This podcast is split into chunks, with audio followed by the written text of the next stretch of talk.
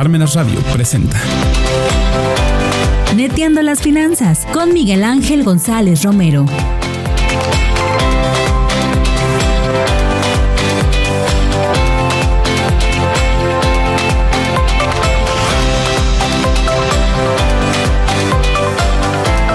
Hola amigas y amigos de Neteando las Finanzas, ¿cómo están?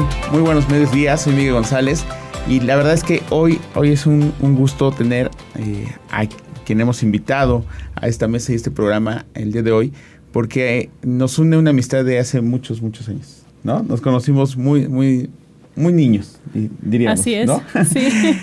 Eh, ella es psicóloga de profesión eh, y la verdad es que es un gusto que, que hoy esté con nosotros porque su expertise y, todo, todo lo que ella hace eh, creo que nos puede ayudar mucho ahora en esta última recta del año en el que pues hay que cerrar no solamente bien con los números, sino también bien con cada uno de nosotros. Así que eh, bienvenida, Reina Angélica Palacios Sosa. ¿Cómo estás? Muy bien, Miguel, muchísimas gracias por la invitación. Es un gusto encontrarnos. Eh, andamos por ahí ya ahora en las redes sociales, pero bueno, vernos aquí en este espacio es muy grato. Gracias. No, es magnífico poder compartir contigo hoy los micrófonos.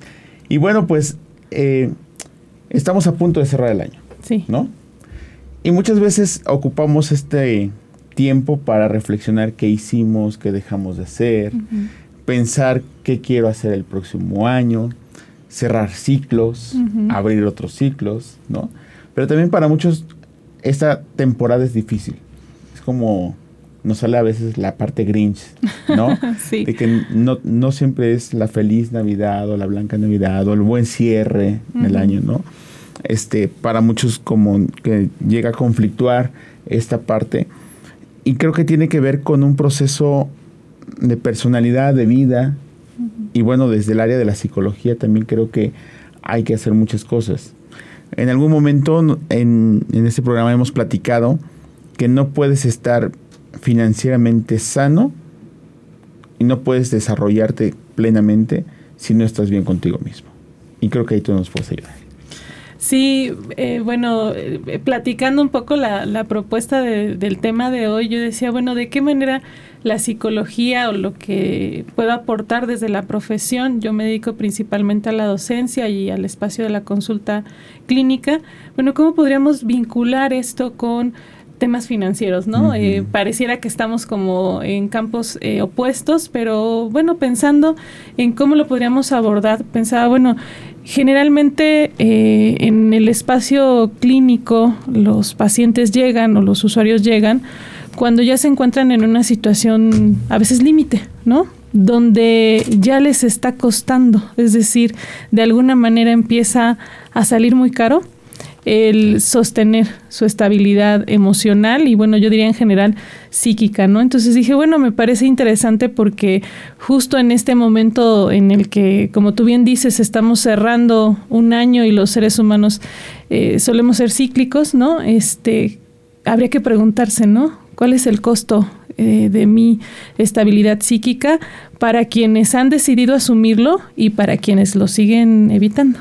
Claro. Fíjate, que eso que acabas de decir es algo bien interesante, pero que también yo hace unos días reflexionaba en esta parte, como que se ha eh, hecho demasiado común, se ha visibilizado tanto esta necesidad de, buscar ayuda profesional para mantener tu salud psíquica, como bien lo dices, que no sé hasta dónde también se le se ha eh, puesto en tela de juicio de en verdad se necesita, en verdad es, es parte, o al volverlo tan común también se desvaloriza la chamba de ustedes, ¿no? De decir, tengo que buscar un buen psicólogo, porque ahora hay muchos este coach y psicólogos y, y, bueno, pues muchos podcasts de retroalimentación y cosas de estas, ¿no? Y, y en ese momento tú dices, bueno, sí, necesito, y asumo el costo, primero el costo emocional, ¿no? Y luego el costo económico, pero ¿hasta dónde, eh, desde tu experiencia, desde lo que haces todos los días, Reina, este, realmente pues sigue siendo un, un tema que, que, está pendiente en el tintero de muchos de nosotros. Sí, eh, yo creo que, y bueno, también de alguna manera eh, estoy en la formación de, de, futuros psicólogos, es decir, imparto clases a nivel eh, universitario con psicólogos o, psicólogos en formación. Y una de las cosas que yo les digo ya casi al final de la carrera es que es fundamental que pasen por sus propios procesos terapéuticos, ¿no? Entonces, y estamos hablando de personas que se van a dedicar a atender la psique de otras personas, ¿no? Entonces, eh, una de las cosas que suele expresarse es justo toda esta idea que a mí me parece que está a nivel cultural de lo que es ir al psicólogo. ¿No? Y entonces tenemos comentarios como yo no estoy loco, yo no estoy loca, eh, yo lo necesito, a mí con unos, este, las mamás, ¿no? Con unas buenas cachetadas te lo arreglan, etcétera, ¿no? Entonces, sí hay toda, toda una, em, digamos, todo un elemento a nivel social que tiene muy a nivel de prejuicio a la psicología, ¿no? Entonces, ese es un primer elemento, ¿no? El segundo, y lo que yo les digo muchas veces a, los psicólogos y psicólogas en formación, es que no es fácil, ¿no? Quien decide ir a un proceso terapéutico es alguien que debido a este elemento en nuestra cultura, muchas veces ha acudido a muchos otros recursos, ¿no? Ha ido ya a que le lean las cartas, ha platicado con todas las personas que ha podido, este, se ha saboteado en una borrachera, eh, ha... Em, Mm, se ha ido de viaje, ah, se ha ido de compras y está súper endeudado. Es decir, a veces utilizamos todos los otros elementos en nuestra vida para evitar llegar a ese punto. ¿Por qué? Porque finalmente el espacio terapéutico lo que va a permitir es que la persona tenga un encuentro con sí mismo, ¿no? O con sí misma. Entonces, en ese sentido, pues eso no es fácil, ¿no? Si a los propios psicólogos en formación les cuesta trabajo concebir esto, ¿Por qué? Porque el encuentro contigo implica que ya no va a haber otra persona que te pueda justificar o que te pueda apapachar o que te pueda regañar o que te pueda decir no pasa nada, sé positivo.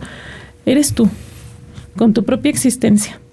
Y cómo eso lo vas a ir resolviendo para irlo asumiendo, ir tomando decisiones e ir saliendo de ese lugar en el que estás por el que llegaste al espacio clínico. Entonces, eso no es fácil. No, para nada sea, ya tan solo de pensarlo. yo digo qué padre, pero qué fuerte. Sí. ¿No? O sea, en el, y en ese sentido, ¿cómo detectar el momento en el que estoy dispuesto o estoy preparado para ir? Y buscar una terapia, porque de repente, pues es eso, ¿no? Una terapia no es una sesión, es todo un proceso, ¿no? Y de repente pensamos que, ah, pues voy a ir con el psicólogo y en la primera charla, en la primera hora, pues ya salí feliz, sanado y demás, ¿no? Reconstruido. Pero en qué momento me, o cómo me puedo descubrir, ¿no? En medio de, la chamba, por ejemplo, nosotros en, nuestra área, hay muchos de los que nos están viendo, que es, que es en, en el área administrativa, pues estás en el día a día y estás corriendo, ¿no? Sí. Y que ya estás con la presión de que tienes que mandar esto, tienes que mandar el otro, que te olvidas de repente de ti. Es más, te olvidas hasta de los demás, ¿no? ¿Y en qué momento llega ese, ese flash de decir, oye, espérate, necesito empezar un proceso clínico? Yo diría que no hay como una única respuesta, eso está, digamos, en cada uno de nosotros, pero sí podríamos comentar algunas cosas, ¿no? Por ejemplo, cuando eh, tú em, sientes que aquellas cosas que están a tu alrededor empiezan a perder sentido, por ejemplo, ¿no? Te empiezas a cuestionar por qué haces lo que haces y si en realidad tiene sentido que lo hagas y no encuentras una respuesta. Porque bueno, todos podemos estar en ese momento de reflexión, preguntarnos y contestarnos. Pero de repente cuando te preguntas y ya no encuentras una respuesta que te haga sentir eh, satisfacción, que te impulse, que digas, bueno, sí, lo estoy haciendo por esto, es decir, que encuentres razones para ti como persona y para las personas a tu alrededor, podría ser un, un momento, ¿no? Cuando pues tienes una serie de sintomatologías que no tienen que ver con algo eh, netamente físico, ¿no? Entonces tienes, no puedes dormir, eh, tienes problemas digestivos, tienes em, dolores de cabeza, ya fuiste al médico y el médico te ha dicho, porque ya fuiste a varios médicos y o ya fuiste diversas, en diversos momentos a consulta y te han dicho es que no es nada físico. Y entonces hay que preguntarse qué es, qué podría ser, ¿no? Si no es algo que está en mi cuerpo como tal, Entonces, ¿con qué tiene que ver, no? Eh, otra forma, pues en aquellas situaciones en las que, mm, ¿cómo poder decirlo? Donde nosotros sentimos que estamos llegando al límite de todo, al límite de nuestra paciencia, al límite de nuestros sentimientos, al límite de eh, la posibilidad de sostener nuestras relaciones personales, me parece que podría ser otro. Y y de manera un poco más general, es algo que pasa como cuando estás estudiando y, seguro a ti te pasó y de repente los maestros te muestran como distintas teorías, ¿no? Y tú dices, bueno, ellos son los que saben, tú vas viendo cada una de estas y de repente hay una en la que todo aquello que tú te preguntas sobre esa área de conocimiento en la que te estás formando, empiezas a encontrar respuesta. Y esto lo digo en relación a, bueno, cómo elegir un proceso terapéutico y con quién ir a un proceso terapéutico, ¿no? Porque esto es como ir al dentista, como ir a este al oftalmólogo, a veces no es con la primera persona con la que acudes, ¿no? Entonces, aquel espacio donde tú empiezas a preguntarte cosas de tu existencia y ya no encuentras respuesta, hay que buscar en qué otro espacio y bueno, el espacio terapéutico podría ser uno de ellos. Así es. Te lo preguntaba porque de repente con nosotros, en nuestras áreas, el problema o el concepto estrés pareciera ser la respuesta de todas estas preguntas. ¿no? Sí. Ah, me siento mal porque estoy estresado. Ya no tiene sentido porque tanto estrés me tiene cansado, ¿no? No quiero hacer nada porque espero el fin de semana para dormir porque toda la semana ando en friega, ¿no? Y de repente es muy complicado esa, esa parte, pero ¿cuál es el costo de no hacerlo? O sea, ¿dónde podemos llegar? ¿no? O hasta dónde puede terminar esto. ¿no? Ese es como...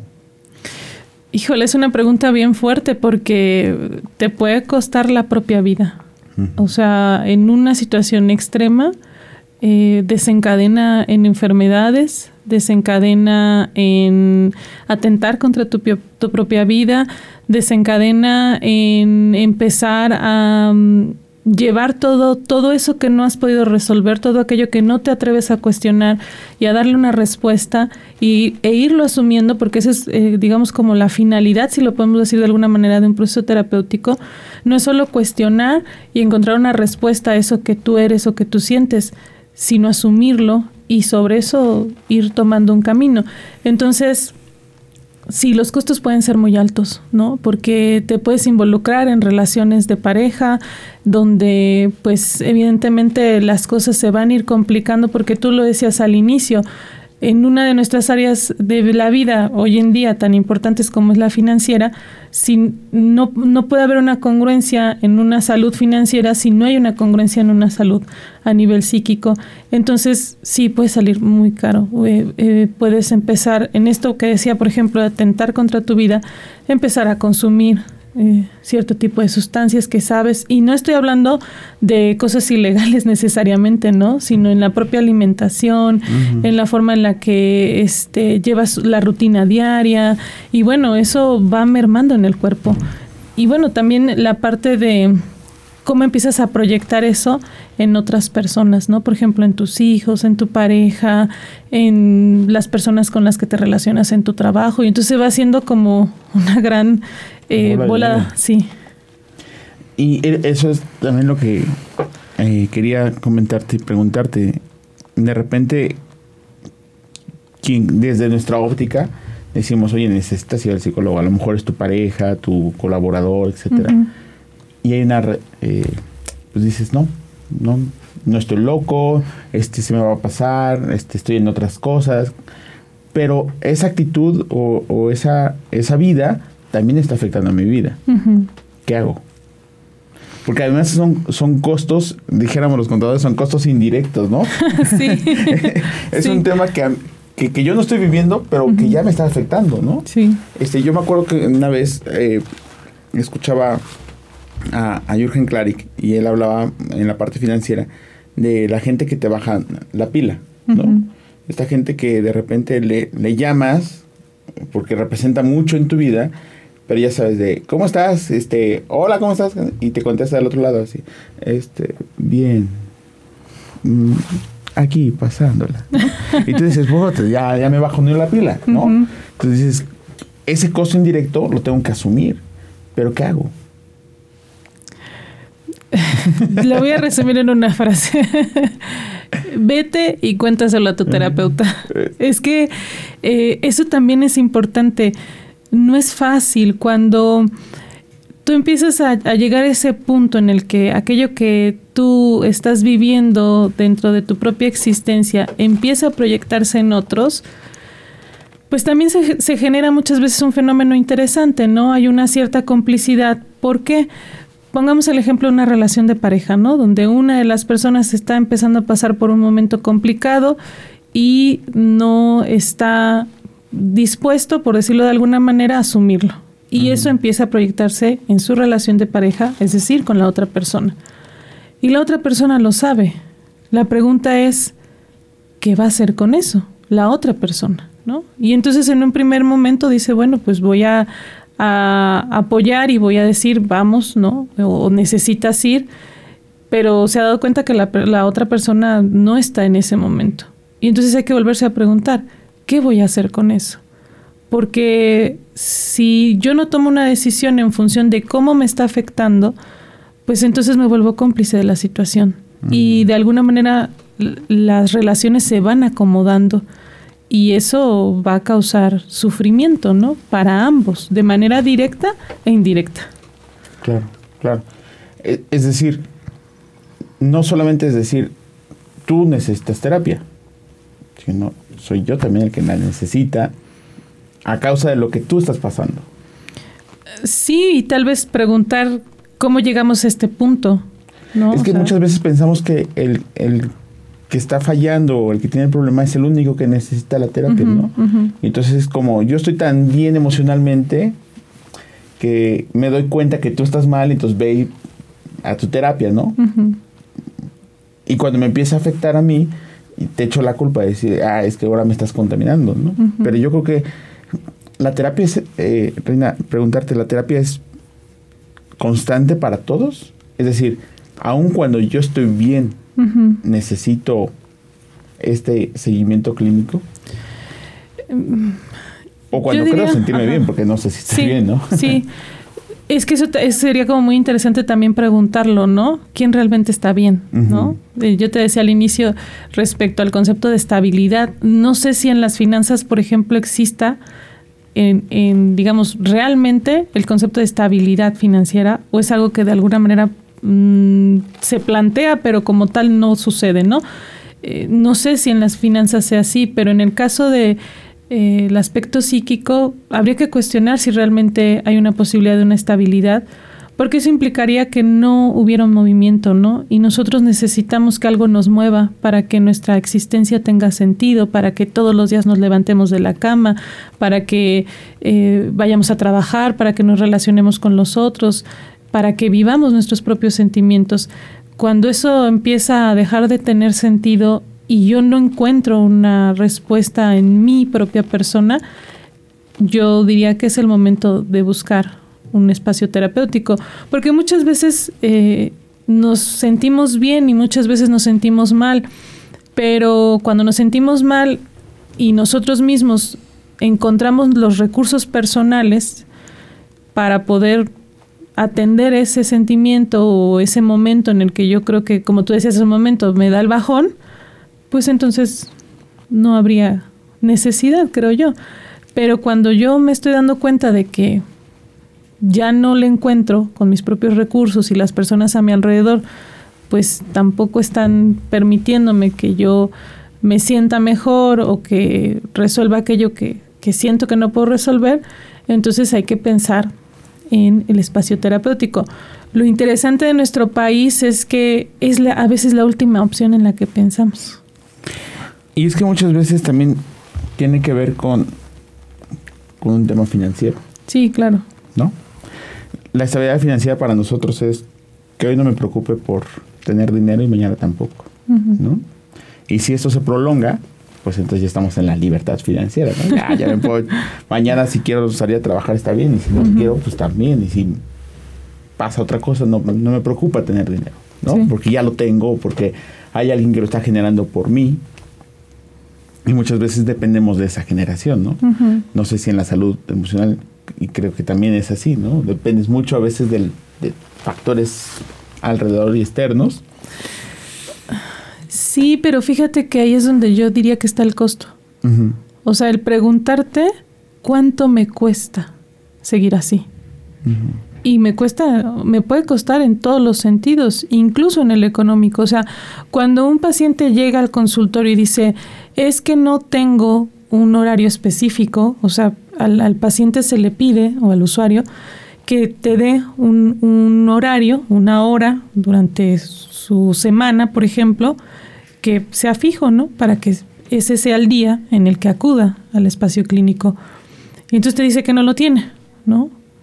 Pero sí tiene espacios para otras situaciones que posiblemente están alimentando ese malestar y, y no logra encontrar uno para el proceso terapéutico, ¿no? O cuando te dicen es que no tengo dinero, ¿no? Pero sigue gastando en esa relación, sigue gastando en esas chelas, sigue gastando en esa ropa que le ponen como, como un taponcito a su malestar por un momento, ¿no? Y después va a regresar y va a tener que comprar más ropa o va a tener que tomarse más chelas o va a tener que no sé, cada quien tiene sus, sus propias formas de a veces evitar llegar a ese punto, ¿no? Eso, es, eso es cierto, ¿no? Porque hablar de, estos costos, eh, nosotros le decimos el costo-beneficio, o el costo de oportunidad. ¿Qué dejo de hacer para hacer? ¿No? ¿O qué hago para no hacer?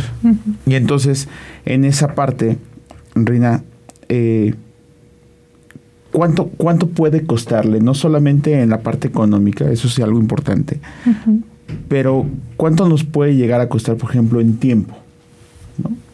¿Cuánto tiempo me tengo que invertir a mí mismo? Porque, insisto, la terapia no creo no es solamente de voy, lo hablo con mi terapeuta y este que haga su chamba de escucharme, ¿no? De, de orientarme, regañarme o confrontarme. Y pues ahí nos vemos la próxima semana o dentro de un mes, ¿no? Me imagino que hay una serie de, elementos que hay que desarrollar también de manera personal. Claro, porque eso es justo lo que diferencia al proceso terapéutico de platicar con un amigo o de salir a hacer ejercicio. Es decir, todos esos recursos, perdón, son válidos. Sin embargo, el espacio terapéutico va a ir, lo, lo voy a poner en esta palabra, empujando a la persona a que resuelva eso que está ahí, a que atienda eso que no ha querido atender, a que escuche aquello que no ha querido escuchar. Y eso va llevando a las personas a tomar decisiones, a, abrir o cerrar puertas, a acercarse o alejarse de las personas. Y eso, en, alguna vez veía una, una frase de alguien que llega a la consulta y le dice al terapeuta, que no sabe qué le está pasando porque ahora siente más dolor. Y entonces el terapeuta le contesta, ¿será porque nos acercamos a la cura? Es decir, tú lo decías hace un momento, no solo implica una cuestión económica, implica que aquel lugar en el que nos encontramos y del cual tenemos la posibilidad de movernos, no va a ser sencillo. Y va a ser en algún momento doloroso porque va a implicar renuncias, va a implicar, ya lo decía, abrir y cerrar cosas, acercarse y alejarse de personas. Pero la pregunta es, ¿qué prefieres? Ese lugar en el que estás, donde ya no quieres estar, donde ya no te sientes bien, donde hay algo que ya no te tiene satisfecho, o pasar por el trago amargo y llegar a otro lugar, ¿no? Y, y sentirte de otra manera y vivir de otra forma.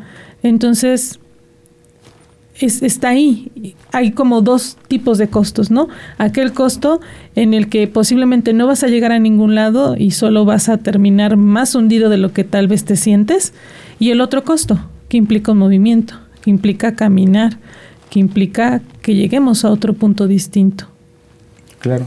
Fíjate que ahorita que estás diciendo eso, estoy pensando en, en nuestros alumnos, ¿no? De repente te das cuenta que hay una generación reciente en la que este pues ya no me siento cómodo en este lugar, laboralmente hablando, por ejemplo, y este, y me cambio, ¿no? Y eso sucede cada tres meses, cada seis meses, cada semana, cada quince días. Porque aquí no me valoran, porque aquí no me aplauden, porque aquí me regañan, porque aquí me exigen, porque aquí este, no me pagan lo que sé, no me pagan lo que hago. Y se vuelve una constante. Pero hasta dónde esos movimientos son naturales o son sanos y hasta dónde es el reflejo de, una necesidad terapéutica. Pues eso es algo que quienes lo viven se lo tendrían que preguntar porque, bueno, nosotros, tú y yo ya pertenecimos a una generación que económicamente, perdón, le es muy complicado, ¿no? O sea, alguna vez escuchaba a alguien que decía que para nosotros el futuro es incierto, ¿no? Y ya no hay la estabilidad que tuvieron nuestros padres a nivel económico y social. Y entonces, bueno, hay como un fenómeno social ahí interesante, ¿no? Que pudiera estar eh, interviniendo en estos eh, comportamientos, ¿no? Con, el, con los jóvenes. Pero bueno, también está la parte de cómo es que cada uno de ellos eh, puede cuestionarse qué es lo que quiere en su vida, qué es lo que desea. Yo trabajo con adolescentes en el área de orientación vocacional y siempre les digo que al momento en el que empezamos a prepararnos para esa decisión este, vocacional que busca que se dirijan a la universidad, la pregunta más importante para responderse es, ¿qué me gusta? Porque en función de responder esa pregunta, van a empezar a poder trazar un camino. Y decir qué me gusta o preguntarse qué me gusta está dirigida a nuestros propios deseos. Entonces, en aquellos jóvenes que pudieran estar pasando por esa situación que tú ponías como ejemplo, pues yo diría que invitarlos a preguntarse qué es lo que desean en la vida y si encuentran una respuesta satisfactoria o eh, adelante, ¿no? Pero si eso los perturba, entonces tal vez habría que pensar en un espacio terapéutico. Así es. Buscarte. A mí, a mí esa parte me ha, me ha conflictuado muchísimas veces y hasta en la parte financiera, ¿no? ¿Cómo saber lo que quiero si no lo conozco? ¿no? Por ejemplo, cuando yo decidí estudiar contaduría, fue porque tenía una idea de lo que era la contaduría. Cuando entré y empecé a darme cuenta que era, y empecé a trabajar y me di cuenta de lo que es pasar de la carrera a la profesión, dices, híjole, esto como que no era lo que yo quería, ¿no? Entonces, ¿en qué momento puedes decidir o cómo puedes decidir a priori lo que no conoces? ¿no? ¿Cuándo puedes decidir, por ejemplo, en la parte financiera? Y en algún momento me metí al tema de las neurofinanzas, estos bloqueos financieros, ¿no? De, es que eso es caro, por ejemplo, ¿no? Pero es que no lo conoces. No conoces el ir, por ejemplo, a cenar al mejor restaurante y darte cuenta que no es tan caro, ¿no? O que sí puedes dártelo porque tienes otras prioridades en las que a lo mejor estás gastando más y, te están vendiendo gato por liebre, ¿no? y cosas de estas. Entonces, cuando tú haces esta pregunta de, de que es la más importante, saber qué quiero y hacia dónde voy, que son como la base eh, ontológica de, todos, ¿no? De dónde vengo, a dónde voy y qué, qué hago aquí. Este, ¿Cómo saberlo, no? O cómo descubrirlo. Pues que eh, yo diría que ese es... no, ese es un recurso, ¿no? Yo diría que ese es el camino de la vida. O sea, al final, eh, siempre que tú te preguntes qué es aquello que te mueve todos los días, qué te motiva, qué es lo que deseas en tu vida, y trates de buscar una respuesta y te dirijas a eso, pues ese es el transitar por la vida, ¿no? Y bueno, cuando eso deja de tener sentido, se empieza a atorar, se empieza a, conflictuar, bueno, pues hay que pensar si el espacio terapéutico es una opción, porque eso también es importante. De repente, lo decías hace eh, un momento, tampoco es como la panacea, ¿no? la, terapia. Es un recurso que les sirve a algunas personas y a otras no, a otras les sirven otras cosas y está bien, ¿no? O sea, al final creo que mientras podamos seguir transitando en la vida y no pasemos a traer a otras personas, que eso también es muy importante. Yo siempre les digo a los psicólogos en formación que nosotros tratamos con las psiques de otras personas. Y las psiques de otras personas son irreemplazables e irreparables. Entonces, si tú no cuidas tu trabajo terapéutico, si tú no estás consciente de lo que estás haciendo, puedes causar graves estragos. Entonces, pues lo mismo en la vida cotidiana, ¿no? Mientras esas, eso que deseo no pase por otras, por encima de otras personas, bueno, ese es el camino de la vida. Reina, ¿cómo? A lo mejor es una pregunta que no, que no tenga del todo una respuesta, pero ¿cómo saber que estoy en el consultorio ideal? Pues digamos que en términos clínicos hay algo que se llama transferencia, ¿no? pero no vamos a, abordarlo en ese sentido. Creo que el poder saber que es ahí, es justo ese espacio donde tú te sientes con la posibilidad de hablar de eso que no hablas con nadie más. O sea, ni con tu mejor amigo o amiga, con tu pareja con la que tienes un súper nivel de intimidad. Es decir, cuando tú llegas con el terapeuta y sientes, porque no es algo que yo pueda decir que, hay como una estrategia, una, una táctica, es, es, parte del entorno terapéutico, ¿no? Cuando tú llegas a ese espacio y hablas y te sientes con esa posibilidad de hablar de eso que no podrías hablar con nadie más, ese es el lugar.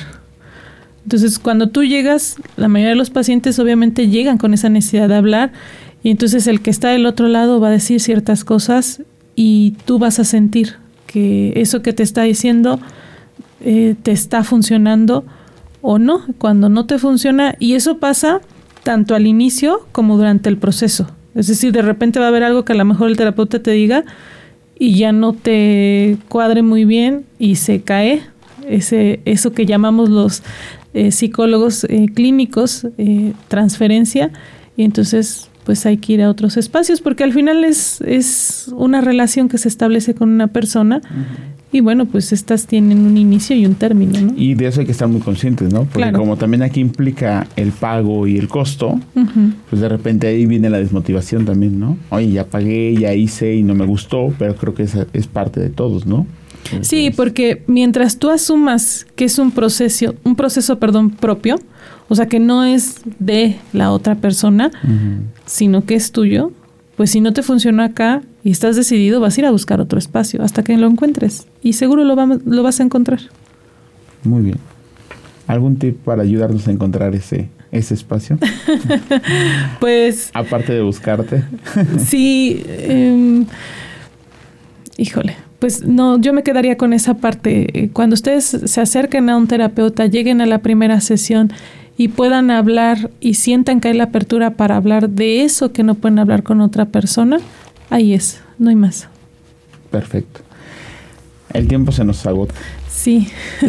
Es, es, es, lo, lo padre y lo malo del tiempo, ¿no? Que, que, el tiempo no se puede congelar, pero es, lo padre es que sigue corriendo y nos da la oportunidad de, de mejorar.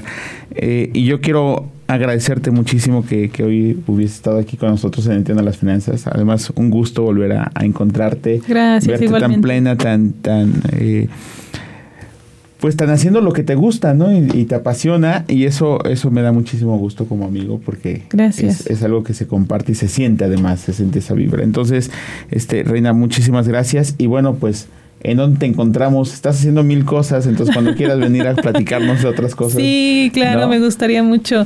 Pues eh, en Facebook estoy con, con mi nombre, Reina Angélica Palacios Sosa, y yo creo que por el momento sería el medio de contacto. Y bueno, eh, nada más comentario, ojalá tengamos otro momento para, para un programa de esto. Este, dirijo un club de lectura este, colaboro, eh, somos una red a nivel nacional con el Fondo de Cultura Económica y bueno, se llama Pa Contar una Historia. Nos reunimos una vez a la semana de manera virtual y cuando nos es posible de manera presencial. Y bueno, estamos abiertos de, este, de manera permanente, así que si gustan, pues escríbanme a través de Facebook y con mucho gusto este, los recibimos. Y además, pues felicitarte por eso, porque recientemente te dieron tu tu reconocimiento ya a nivel nacional. Sí, mi acta constitutiva. Sí, claro, para contarte una historia que este qué días se reúnen es para todos es para niños para este, adolescentes bueno eh, digamos abordamos una colección en particular que se llama Vientos del Pueblo que son como unos pequeños textos eh, de literatura general y bueno, la ventaja de estos textos es que son súper accesibles, o sea, el más caro tiene un costo de 20 pesos. Y son breves porque el propósito es que podamos ir generando el placer por la lectura. Entonces leemos uno por semana y solemos reunirnos los lunes a las 9 de la noche para tratar de que todos eh, después de la jornada se den ese espacio y bueno, ya te decía, al menos una vez al mes encontrarnos de, de manera presencial y hablar de, de, lo que nos hace sentir y pensar el texto que, que leemos si lo pudimos leer y si no, pues alimentarnos de las, de las opiniones de otros. Leer a través del otro. Sí, ¿no? sí, así es. Pues padrísimo, ahí está. Busquen en Facebook eh, Reina Angélica Palacio Sosa, así la encuentran y ahí le escriben y se inscriben también al club de lectura y si no, pues también eh, das terapia, entonces. Este. Sí, sí, pueden este, igual a través de, de, Facebook este, buscarme y con gusto este, agendar ahí un primer encuentro. Así es. Para hacer, hacer clic y hacer una primera transferencia. ¿eh? Muy bien, pues muchísimas gracias, Reina. Muchísimas gracias por, por el espacio, por estar aquí y, y, bueno, pues éxito en todo lo que estás haciendo y que este año concluya de la mejor manera y el próximo sea extremadamente abundante para ti gracias, muchas gracias. ¿Eh? Igualmente para ti. Perfecto. Pues muchísimas gracias a ti que haces posible eh, Metiendo las Finanzas continúe cada semana. Eh, gracias a Mirna Cortés detrás de los micrófonos y de los controles. Gracias a Parmenas Radio y a MC Business por la producción. Y bueno, soy Miguel González y nos vemos la próxima semana aquí donde estamos preparados para todo. Chao.